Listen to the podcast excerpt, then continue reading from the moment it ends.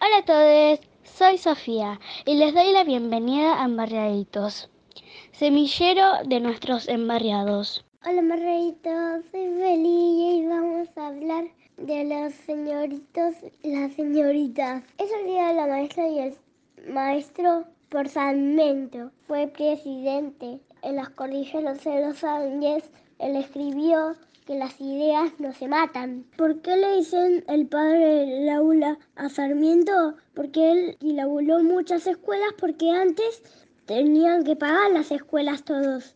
Ahora, ya que Sarmiento hizo todo para que las escuelas no se paguen, significa que pueden ir todos y las nenas, todos los nenes.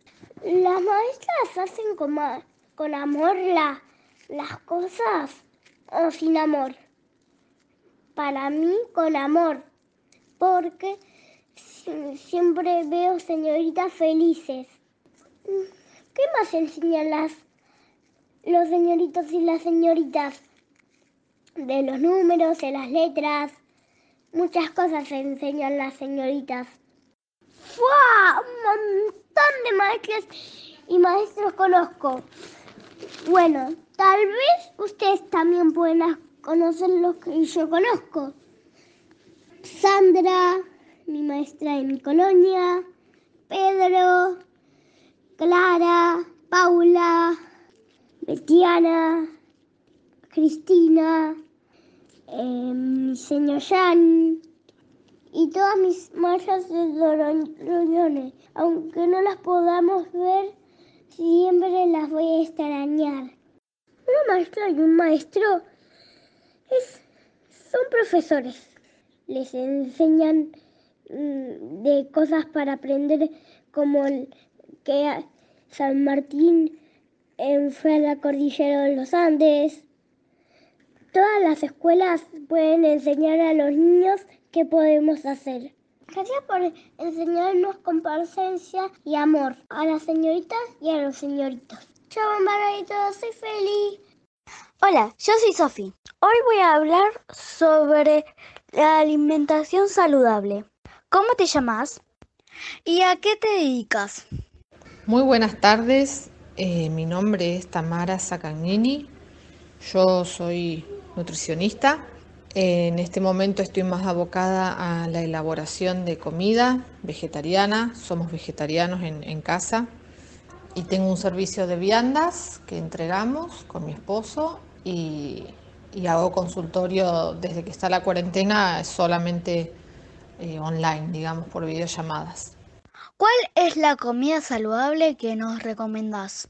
En realidad no hablar así de, de una comida sin decirles que lo ideal es que podamos organizar nuestra alimentación.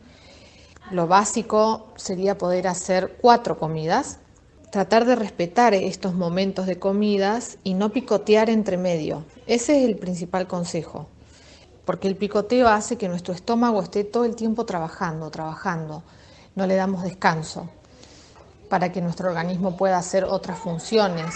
Em, por eso es muy importante respetar los horarios.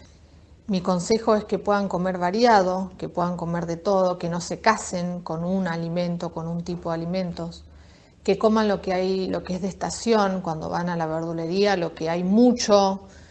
Y bueno, a grandes rasgos, cuando hagan un desayuno, que no les falte un buen pan, que aprovechen la cuarentena para cocinar en casa, con sus hijos, los niños, con los abuelos, con quien estén, pero que puedan aprovechar a aprender recetas. Para mí es fundamental aprender a hacer un buen pan, que sea casero, que ustedes le puedan agregar alguna cosita integral. Y si es solo de harina blanca porque es lo que hay en casa, va a ser casero y va a ser mucho más saludable porque es hecho por ustedes. Que puedan incluir frutas, un buen pan, alguna mermelada y si tienen la posibilidad de algún fruto seco como el maní, como las almendras, como las nueces el maní sin sal, me refiero, ¿no? Ya con algo así sencillo tendrían un, excelente desayuno. Y para el almuerzo, em, que tengan en cuenta siempre que la mitad del plato sea de vegetales, crudos o cocidos. Tengo que tener vegetales porque eso es lo que me va a ayudar a, mantener un buen peso. Me aporta vitaminas y minerales que no me aporta el resto, me aporta fibra, que es lo que me ayuda a mantener bien mis intestinos, a poder ir bien al baño. Después la merienda debería ser así muy parecida al desayuno, pero ya a, lo largo del día tenemos que tratar de disminuir la ingesta, la cantidad de comida que comemos, eh, para que la cena sea sencilla, sea liviana, una sopa, alguna ensaladita, un arrocito con un queso, una polenta, pero que sea algo sencillo, tratar de no comer carne de noche, porque la carne tarda más en digerirse y cuando uno después ya se va a dormir, la digestión correctamente en reposo. Y no me tengo que llenar de energía para irme a dormir, que no la voy a gastar, como si es al inicio del día, que yo arranco el día, tengo mis actividades y ahí sí va a haber un gasto de lo que estoy consumiendo. Espero que se entienda lo que les quiero decir. ¿Qué comida es la adecuada para estos momentos que no podemos hacer ejercicios?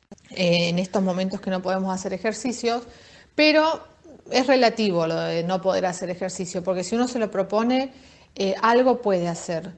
Ni bien tengamos un poquito más de libertad, aunque sea dar vuelta a la manzana y así, aunque sea, no hace falta irnos tan lejos, pero hacer unos 20 minutos de caminar a la vuelta de la manzana, si tenemos la oportunidad en casa de ver algún video y hacer una clase, también sería bárbaro. Si tienen alguna bicicleta fija, tirar una frazada en el piso y hacer este, alguna serie de abdominales. Hoy en día hay mucho como para buscar algún video corto y poder hacer. Si ustedes logran ordenar un poco su comida, cocinar todo lo que puedan ustedes, que sea de la manera más casera, no depender tanto de los paquetes, de las cosas compradas, de todo lo que nos ofrece la industria que tiene muy poco de saludable, ya van a tener un punto a favor. Y todos aquellos que quieran empezar a hacer estos cambios, tengan en cuenta que siempre son de a poco, no nos podemos volver locos queriendo hacer todo junto. Eh, incorporen agua, que no falte agua en su mesa, tiene que ser el agua, no juguitos, no aguas saborizadas, no gaseosas, todo eso es un veneno. Intoxican nuestra sangre, que es la que transporta los nutrientes. Todo eso queda dando vuelta en nuestro cuerpo y después nos enfermamos. Consuman agua, es mi mejor consejo. Y, y déjense el resto de las bebidas para algún momento, un cumpleaños, algún evento especial, una cena romántica, pero no para el día a día. ¿Nos mandas un mensaje o un saludo a los embarriaditos? Y bueno, les mando un, saludo a todos los embarriaditos, que tengan una linda tarde y bueno, cualquier cosa me pueden contactar para lo que sea, estoy a disposición. Las chicas cualquier cosa pueden compartir mi teléfono. Muchas gracias, Tamara. Hola, soy Micaela. Hola, soy Mariano. Este viernes 11 de septiembre se conmemora el Día del Maestro, en memoria de Domingo Saustino Sarmiento, que impulsó la educación universal obligatoria, gratuita y laica. Nosotros, los embarriaditos, queremos homenajear a los maestros y a las maestras, que gracias a su trabajo muchas niñas y niños logran aprender cosas que les van a servir durante toda su vida. Abriendo universos que de otra forma nunca descubrirían y en algunos casos ayudan a resolver situaciones más allá de la educación. Queremos agradecer a las docentes que nos respetaron nuestros tiempos para aprender. A las que nos acompañaron en un día triste y en las alegrías también. Las que nos hablaron, pero también las que nos escucharon. Las que aunque tuvieran un día triste, siempre nos recibían con una sonrisa. Saludos a todos los maestros y en especial a Gladys, porque ella siempre tuvo una paciencia eterna conmigo y siempre estuvo feliz conmigo.